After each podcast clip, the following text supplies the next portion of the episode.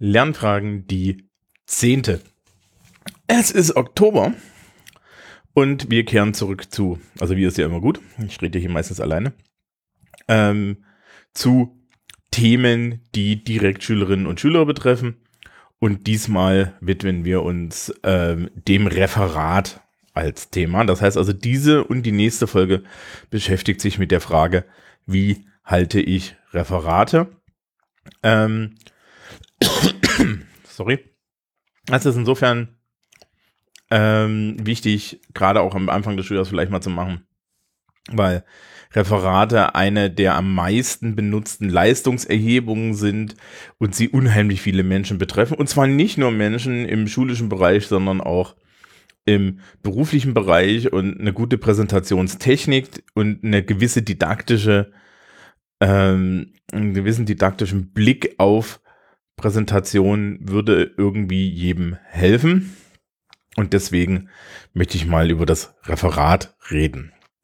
Okay, wir fangen also an und zwar mit den Grundlagen. Generell ähm, kann man so bei Referaten so ein bisschen unterscheiden nach Länge. Das heißt also, es gibt zum einen Kurzreferate. Ja, in der Schule sind das alles bis 10 Minuten, maximal 15 Minuten, wobei 15 Minuten halt bei einer Dreiviertelstunde schon viel ist. Ähm, da muss man übrigens immer dazu sagen, wenn Lehrer sagen, ich hätte gern ein 5-Minuten-Referat, also ich kenne keine Lehrkraft, die tatsächlich danach glaubt, dass das 5 Minuten dauert, ja. Jedes 5-Minuten-Referat dauert 10, jedes 10-Minuten-Referat dauert eine Viertelstunde. Und jedes Referat, das auf eine Viertelstunde festgelegt ist, nimmt dir die komplette Stunde weg, ja. Und alles über 20 Minuten, das kannst du eh vergessen. Es ist halt leider so. Ähm, aber es gibt halt im Endeffekt so die Idee, dass äh, der, der, der kurzen Inhaltsvermittlung und es gibt die Idee, der, der langen Inhaltsvermittlung. Und wonach man Referate auch unterscheiden kann, ist, ähm, referiert die Person irgendwie ein, eine eigene Leistung, also etwas, was sie selbst aus einer Recherche zusammengestellt hat, oder aber geht es hier eigentlich nur darum, vorbereitete Texte auf irgendeine Art an das Publikum zu bringen. Letzteres ist ja gerade an der Universität sehr beliebt. Ähm, da gibt es viele Leute, die ähm, da halt einfach äh, Referate dann über Texte halten, die sie irgendwie bekommen. Also ich kenne das auch aus meiner Uni-Zeit. Das ist okay. Ähm, ersteres ist eigentlich dann die bessere Leistung und auch das, was man später im Leben dann irgendwie braucht, nämlich eigenständig ähm, sich zu einem Thema vorzubereiten. Manchmal gibt es das auch an der Uni. das ist jetzt hier nicht so, dass die Uni nur vorgegebene Textreferate macht. Man sollte sich da auch grundsätzlich ein bisschen mehr Kontext beschaffen. Aber es ist schon ähm, sehr oft so, auch in der Schule, dass halt die Lehrkräfte oder die, die, die Dozenten da Sachen vorgeben. Okay, also das sind die zwei Arten von Referaten. Entweder kurz oder lang oder aber dann halt auch ähm, freies Thema selber gestaltet oder aber schlicht und ergreifend hier bereite mal irgendwie die Daten auf. Ja, und da sind wir dann auch ähm, beim, beim zweiten kurzen Bereich, nämlich wie bereite ich so ein Referat inhaltlich vor? Und da muss ich ganz klar sagen, ähm, naja, wissenschaftliche Recherche ist gut. Jetzt muss man sehen, Schülerinnen und Schüler zum Beispiel kennen die Zugänge zu universitären ähm, Inhalten nicht. Ja, also das ist bei uns an der Schule so, dass ich das den Leuten beibringe. Wir haben auch ein entsprechend längliches Referat, wo das als, als Leistung abgefragt wird, aber generell ist es so, dass Schülerinnen und Schüler bis in die 11. Klasse, also bis in die Oberstufe, ähm, eigentlich nicht in der Lage sind, äh, selber zu recherchieren, sondern da wird halt sehr viel aus vordidaktisierten Büchern und so weiter genommen. Das ist okay. Ähm, man sollte sich, wenn man Schülerin oder Schüler ist, vielleicht überlegen, ob man sich nicht einen Bibliotheksausweis zumindest für die Stadtbibliothek besorgt. Wenn man das, den Luxus hat, in oder in der Nähe einer Universitätsstadt zu wohnen, sollte man sich echt überlegen, ob man sich nicht lieber eine Karte für die örtliche Unibibliothek besorgt, weil die sind kostenlos und natürlich wahnsinnig gut ausgestattet. Also das kann ich an der Stelle nur empfehlen. Ähm, Recherche im Internet ist grundsätzlich immer so ein bisschen ein Problem. Es gibt so ein großes Ding, worauf alle Lehrkräfte achten. Das ist, steht da die Wikipedia in der äh, Quellensektion oder nicht. Und wenn dein Handout keine Quellensektion hat, dann hast du eh ein Problem. Dazu gleich nachher nochmal was mehr. Ähm, die, äh, die Wikipedia ist der Anfang einer Recherche, nicht das Ende. Ja, also es spricht überhaupt nichts dagegen, sich zu einem Thema erstmal den Wikipedia-Artikel durchzulesen und vor allen Dingen unten die Links mitzunehmen. Da sind unten meistens Links und wissenschaftliche Werke angegeben, auf denen der Artikel beruht. Die kann man dann doch mal sich irgendwie ansehen und dann hat man Primärquellen und dann kann man sich vor allen Dingen auch eine eigene Meinung bilden. Problematisch ist, wenn die Leute Wikipedia-Artikel ausdrucken und vortragen, das ist bei mir automatisch Nullpunkte. Ja, also das, äh, ich, ich möchte eigentlich auch nicht, dass das Leute machen, weil A ist es keine Leistung und B, ähm, ist es auch eine schlechte Präzedenz, wenn man das durchgehen lässt. Ne? Also äh, das ist so die Sachen. Bonuspunkt im Übrigen, es soll schon vorgekommen sein, dass die Leute die falschen Wikipedia-Artikel geklickt haben, weil heutzutage gehen ja die Menschen nicht mehr auf die Wikipedia, sondern geben das bei Google ein und nehmen den obersten Link. Und dann soll es schon Leute gegeben haben, die haben jetzt Wikipedia-Artikel vorgelesen. Freude, Freude, allend halben. Okay, ähm, Recherche, wie gesagt, man fängt mit der Wikipedia vielleicht an und dann guckt man sich mal so weiter. Da findet man meistens auch Materialien und Medien und das ist dann eigentlich gar nicht so schlecht für den nächsten Teil, über den wir reden, nämlich die mediale Gestaltung. Wenn man ein Referat macht, dann muss man sich nicht nur Gedanken über die Inhalte machen, sondern man muss sich auch Gedanken über die Inhaltsstruktur machen und man muss sich Gedanken darüber machen, wie man dann diese Inhalte präsentiert. Letzteres passiert sehr oft half-assed. Ja, da gibt es leider nicht wirklich Anleitung für, wie man das gut macht. Vor allen Dingen auch, weil Lehrerinnen und Lehrer da sehr unterschiedliche ähm, Wünsche haben. Und ähm, ich rede jetzt natürlich auch so ein bisschen darüber, was mir gefällt und werde dafür auch Begründungen abgeben. Aber ich werde auch ein bisschen darüber reden, was den Kollegen so zum Beispiel gefallen hat, wo ich dann immer mit den Augenbrauen zucker, aber gut. Ähm, also, die, die, die, die Aufbereitung für einen Vortrag gehört zur Aufgabe. Man kann das nicht einfach alles nur vorlesen. Ich muss mir die Frage stellen, wie kriege ich das in der gegebenen Zeit verbal an den Mann und an die Frau, im Zweifel auch vorbei an meiner eigenen Unfähigkeit öffentlich zu sprechen, die vollkommen okay ist, das muss nicht jeder können. Und ähm, wie bereite ich vor allen Dingen die Inhalte auf, so dass sie irgendwie äh, dann auch länglich vorhanden sind. Also äh, eines der Ziele, die ein Referat aus meiner Sicht immer miterfüllen sollte, und ich bin da vielleicht ein bisschen auf einem einsamen Posten ist, dass die Inhalte, die das Referat vermittelt, tatsächlich danach auch nachhaltig irgendwo da sind. Ja, es kann nicht sein, dass ich 20 Minuten irgendwas erzähle und von diesen 20 Minuten erzählen bleibt am Ende nichts übrig. Ja, das heißt also, ich muss mir die Gedanken darüber machen, wie bereite ich das auf? Und da kommen wir dann natürlich automatisch zu der Frage, wie begleite ich meinen verbalen Vortrag? Und da ist das große Thema natürlich Präsentationssoftware. Ähm, mittlerweile gilt das als so das Nonplusultra. Ja? Also Präsentationssoftware, äh, PowerPoint, Keynote und wie es heißt.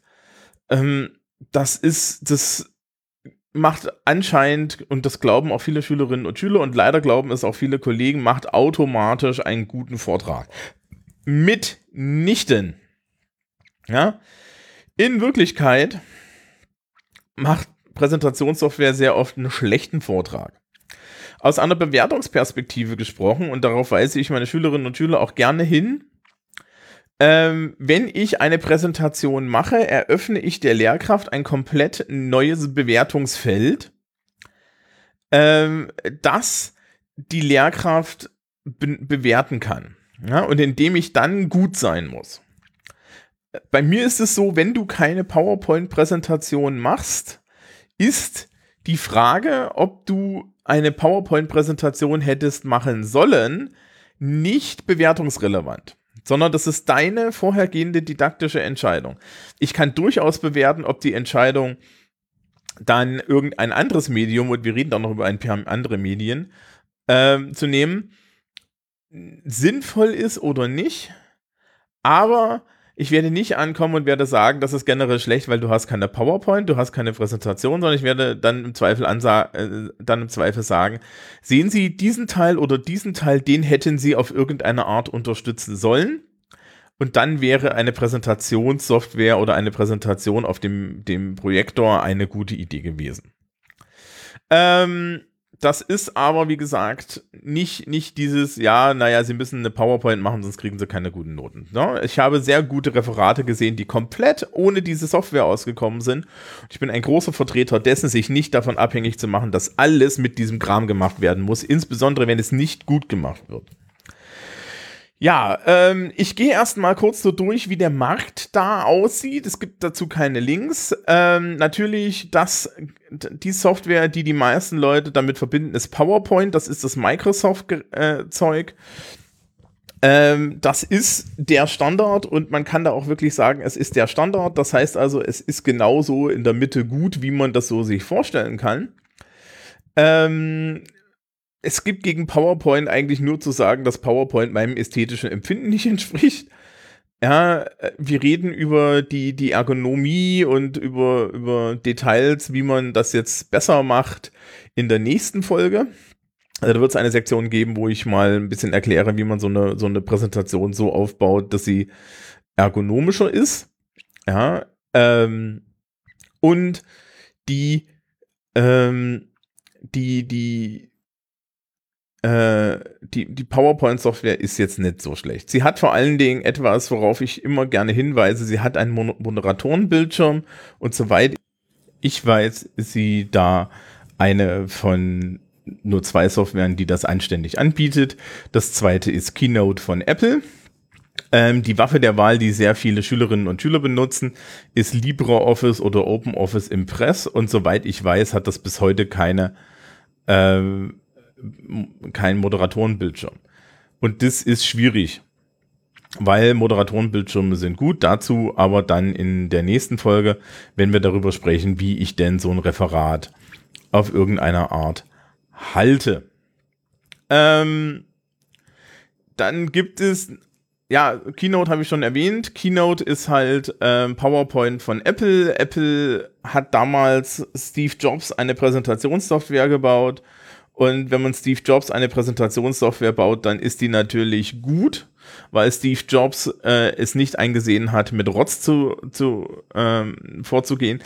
Das Ding ist wirklich so aus meiner Sicht das Nonplusultra, wenn man gute Präsentationen halten muss. Es sieht halt auch großflächig hübscher aus und ist trotzdem einfacher zu bedienen.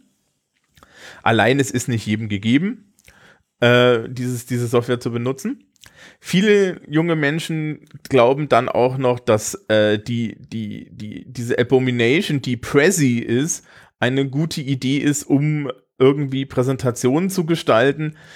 Da gibt es zwei wichtige Hinweise zu. Das erste ist, das Zeug läuft meines Wissens immer noch mit Flash und das geht mal gar nicht. Und das zweite ist, ähm, dass die, der, der Hauptreiz von Prezi eigentlich säckeweise ähm, Animationen sind und Animationen sind gar nicht so gut, weil in Animationen sehr viel die ähm, die Aufmerksamkeit vom Sprecher weglenken auf die Präsentation und ich weiß nicht, ob man das möchte. Okay. Äh, also das gibt's da draußen. Ne? es gibt dann auch noch so, so versprengte Dinge wie, man kann sich das mit LaTeX machen, man kann irgendwie äh, es gibt da draußen auch noch Präsentationssoftware, die irgendwie mit, mit, mit Code funktioniert oder so. Aber so die, die großen drei sind LibreOffice, OpenOffice, Power, äh, äh, PowerPoint und Keynote.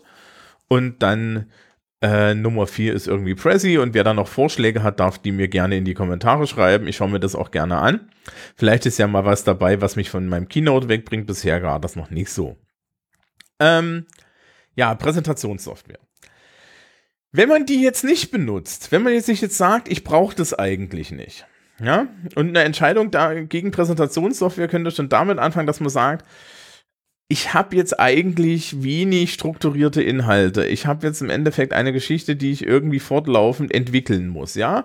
Äh, gutes Beispiel hierfür wären naturwissenschaftliche Referate, wo ich tatsächlich irgendwie was entwickeln kann. Ich kann das natürlich länglich in stundenlanger Kleinstarbeit mir in der Präsentationssoftware zusammenbauen mit Pfeilen, kleinen Bildern und so weiter und so fort. Ich kann aber auch das benutzen, was die Lehrkraft benutzt, um sowas zu machen, nämlich eine Tafel. Und ein Tafelbild ist was total Tolles, wenn man weiß, wie das geht denn Tafelbilder entstehen, indem ich selber male. Äh, das heißt, ich mache mir einmal auf einem DIN A4-Zettel und ein DIN A4-Zettel hat fast die Proportions einer normalen mittleren Tafel. Also bei den Klapptafeln ist es so. Ähm, bei den Tafeln, die ich an der Schule habe, die sind eher so ein bisschen 16 zu 9, aber auch da kann man sich das vorplanen. Ich kann im Endeffekt äh, auf so einem Zettel mir einfach meine Aufteilung vorplanen, kann mir den hinlegen und dann kann ich das an der Tafel entwickeln. Das wirkt nicht nur unheimlich kompetent, es ist auch furchtbar einfach und ich habe die ganze Zeit die Kontrolle über den Ablauf. Also Tafeln sind nicht zu unterschätzen. Ich bin auch nicht der Meinung, dass Tafeln aus Schulen verschwinden sollten und ich bin schon gar nicht der Meinung, dass es digitale Smartboards in die Schulen hineinschaffen sollten, weil diese Scheiße geht nur kaputt. Ja, ein Stück Kreide und ein Stück und ein Stück Metall mit grüner Farbe drauf geht selten kaputt.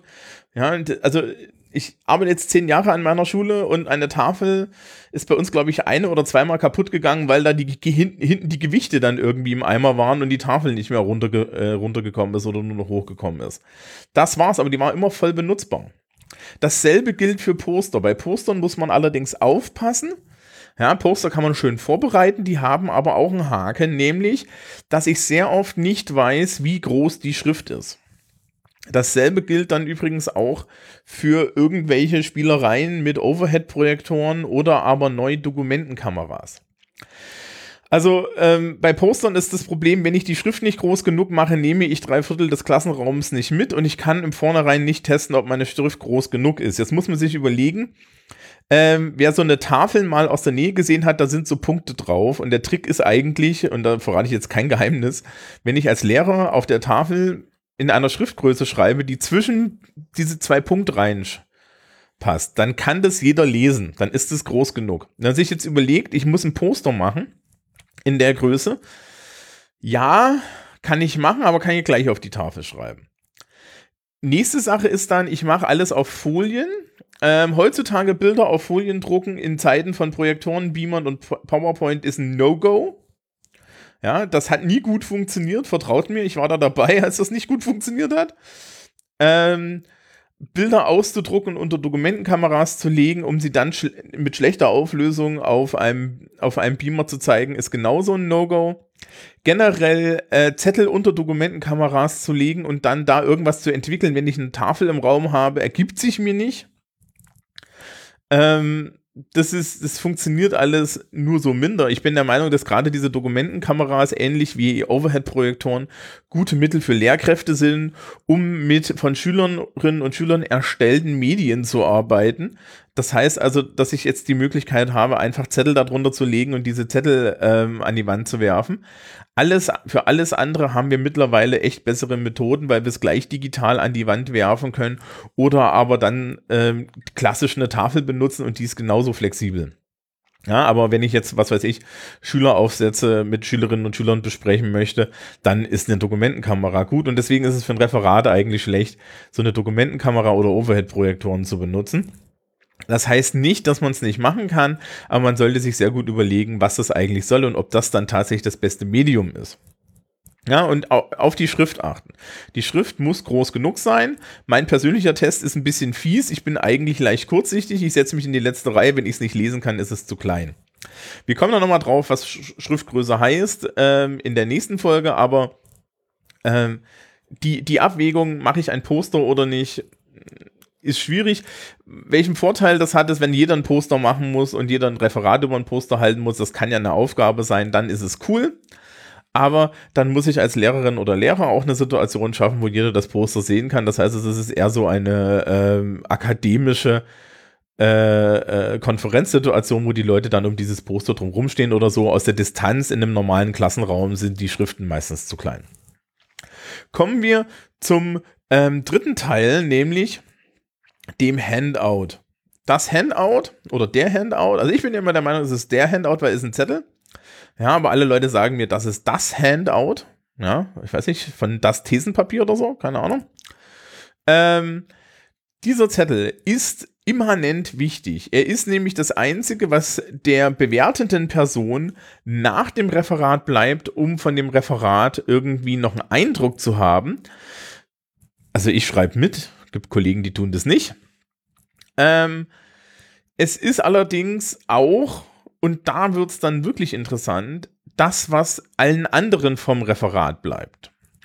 Und das ist tatsächlich für mich ein wichtiges Bewertungskriterium. Das heißt also, ich möchte Handouts, die in einem Monat noch in der Lage sind, die wichtigsten Inhalte des Referats an die Schülerin oder den Schüler zu bringen. Ja, also sprich, ich möchte Handouts haben, bei denen die Schülerin oder der Schüler, die diesen Handout bekommen, weil sie das Referat gesehen haben, ohne Mitschreiben, weil Mitschreiben ist eine äh, ist etwas, das kann man von seinen Mitschülerinnen und Mitschülern nur, nur verlangen, wenn die Lehrkraft das vorher sagt.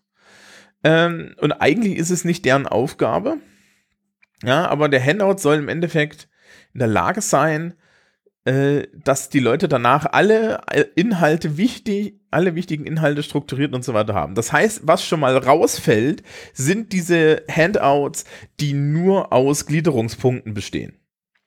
Das ist kein Handout, das ist Zeitverschwendung. Ich bin auch ein großer Fan von Fließtext auf Handouts. Ja, man muss nicht mit Gewalt nur Stichpunkte schreiben. Und es gibt Kollegen, die erzählen dann, ja, da muss das, das geht ja nicht und Stichpunkte, Stichpunkte, Stichpunkte. Nein, es gehen auch es geht auch Fließtext. Was noch besser ist, ist vielleicht Fließtext mit mit Schlüsselbegriffen in Fett. Was auch geht, ist, dass man sich dann so ein bisschen Layout-Gedanken macht. Ob man vielleicht eine Käste, einen Kasten reinmacht mit den wichtigsten Begriffen. Ja, also die Energie, die bei vielen Menschen in die Präsentationssoftware fließt, ja, wo man dann drei, vier Stunden lang irgendwelche beknackten Animationen zusammenklickt, in der Hoffnung, mich beeindrucken zu können, die sollten in das Handout fließen. Ja, wenn ich ein Handout vor mir habe, wo ich nicht weiß, was es soll, wo Schreibfehler drauf sind, wo die Bilder verpixelt sind, ja, äh, wo bei 20 Minuten Vortrag ich eine halbe Seite Inhalte bekomme, das sind alles miserable Handouts. Ein guter Handout muss in der Lage sein, sämtliche Hauptpunkte des Referats und eigentlich auch Details so abzubilden, dass die Person, die dieses Handout bekommt, ein Vierteljahr später das aus ihrem Ordner ziehen kann und in dem Thema sich wieder einarbeiten kann. Na, das ist die Aufgabe des Handouts. Die Aufgabe des Handouts ist nicht, einen Zettel zu produzieren, damit die Lehrkraft glücklich ist. Ich werde damit auf jeden Fall nicht glücklich sein. Man darf da Bilder drauf tun. Es darf auch gerne mal zwei DIN A4 Seiten sein. Ähm, bei Referaten über 30 Minuten können es vielleicht auch mal drei sein. Ich habe an der Uni schon Referate gesehen, da haben die Leute irgendwie ähm, zwei Zettel A vorder- und rückseitig, halbseitig bedruckt abgeliefert, also so sechs bis acht Seiten. Das ist zu viel ja, aber nachhaltig, ja. Das heißt also, es sollte wirklich so sein, dass man selber auch, auch das Gefühl hat, okay, wenn ich das jetzt aus dem Schrank ziehe, dann habe ich noch eine Ahnung davon. Ähm, da gibt es eine Unterkategorie von, und das ist Show and Tell. Das ist, wenn man Dinge mitbringt, die haptisch sind, das macht auch sehr viel Spaß. Die sollte man dann aber auch abbilden und man sollte vor allen Dingen ähm, diese, diese diese Dinge, die man da mitbringt, nicht einfach nur aus Showzwecken mitbringen, sondern sie in das Referat einfließen lassen. Ja. Ähm, okay, also das ist so die Frage, was mache ich medial? Na, über Stimme und, und Auftreten und so reden wir in der nächsten Folge. Ähm, was noch fehlt, ist das eigene Material. Also wie bereite ich mich jetzt auf mein Halten des Vortrags vor? Wenn ich ein gutes Handout habe, habe ich eine sehr gute Vorbereitung für meine eigenen Thesenkarten, für meine äh, für meine eigenen Thesenpapiere und da gibt es unterschiedliche Strategien. Wenn ich eine Präsentation mache, kann ich da natürlich die Moderatoren äh, Notizen benutzen. Wenn ich selber irgendwie rede, dann kann ich da so, so Karteikärtchen benutzen. Ähm, und was ich da drauf schreibe, ist relativ unterschiedlich und hängt direkt von dir als Person ab. Es gibt so eine Sache, von der ich abraten würde, das ist vollständig vorbereitete Texte, die man dann nur vorliest, weil das fällt Lehrkräften auf und das ist grundsätzlich ein schlechtes Zeichen. Es gibt in Deutschland dieses äh, Ding, dass man sagt, ein freier Vortrag ist besser als ein vorgelesener Vortrag. Das stimmt nicht. Ein äh, freier Vortrag ist nur besser als ein vorgelesener Vortrag, wenn er irgendwie äh, gut strukturiert ist und gut gehalten ist. Kann man das nicht, sollte man ähm, sich mehr auf seinen Text verlassen, aber das heißt nicht, dass man eine Vorlesung veranstaltet. Ja, das gibt's halt Punktabzüge für. Insbesondere, weil dann auch der Kontakt zum Publikum weg ist. Aber äh, man kann sich schon, schon Formulierungen und so weiter auf die Karten schreiben. Man kann auch auf den, den Karten irgendwelche Verweise haben. Wichtig ist irgendwie eine Nummerierung und so. Ähm, das sind alles auch Fehlerquellen, ja. Wenn ich irgendwie ein Stapel Karteikärtchen habe und die dann nacheinander äh, verwirrt vortrage und, und so weiter, das funktioniert dann irgendwann nicht mehr und das ist dann auch sehr schade. Okay. Ähm, ja, also es gibt Leute, die, die benutzen da ihren eigenen Thesenzettel und so weiter. Das hängt direkt von der Person ab. Ich halte sehr oft Vorträge, wo ich fast gar nichts an Vorbereitung habe, weil ich die Inhalte aus dem Kopf kann. Ja, ähm, das ist nicht so das Problem. Ja, das war es zur Referatsvorbereitung. Noch, noch so ein Tipp. Eigentlich sollte man ein Referat vorher einmal irgendwie geübt haben. Jetzt bin ich da ein schlechtes Beispiel, ich mache das auch nicht. Ähm, aber man, man, man sollte mal, und wenn man äh, das Referat dann, dann gehalten hat, sollte man halt auch nochmal gucken, dass man alle seine Informationen richtig hat und so weiter. Es soll ja auch Lehrkräfte geben, die auf äh, Referate dann irgendwelche Arbeiten schreiben. Ich halte das für, für schwierig, aber das wird gemacht. Ja, und das ist im Endeffekt Referatsvorbereitung. Der wichtige Teil ist wirklich dieses, dieses vorstrukturierende Denken darüber, welche Medien benutze ich für mein Thema. Was will ich zeigen? Brauche ich Text? Brauche ich Bilder? Und diese Dinge.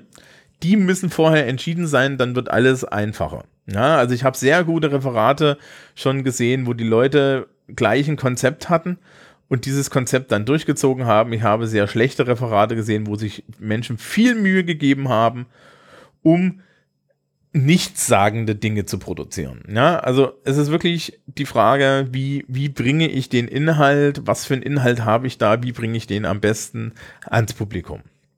Ja, und das war's für Folge 10. In Folge 11, also im November, geht es dann um die Frage, wie halte ich einen Vortrag richtig? Und ich weiß noch nicht, ob das nicht wieder ähm, eine Situation wird, wo ich vielleicht in der Schule den entsprechenden Vortrag, den ich dazu habe und in der Schule halte, aufnehme. Ähm, oder ob ich das hier euch erzähle. Das wird sich noch ergeben. Es ähm, ergeht wie immer noch der Hinweis, es gibt immer noch Fragen at lernfragen.org. Wer also Fragen an mich hat oder mir irgendwie äh, Dinge schicken möchte, über die er mal oder sie mal gesprochen haben möchte, ähm, ja, als, als jetzt auch aus einer, aus einer Beurteilungs- und Strategieperspektive, schickt sie mir an fragen.lernfragen.org. Da bin ich dann ganz glücklich, wenn ich da mal was zu, zu lesen kriege. Und ansonsten wünsche ich euch einen schönen Oktober. Kommt ja dann Halloween und so. Viel Spaß.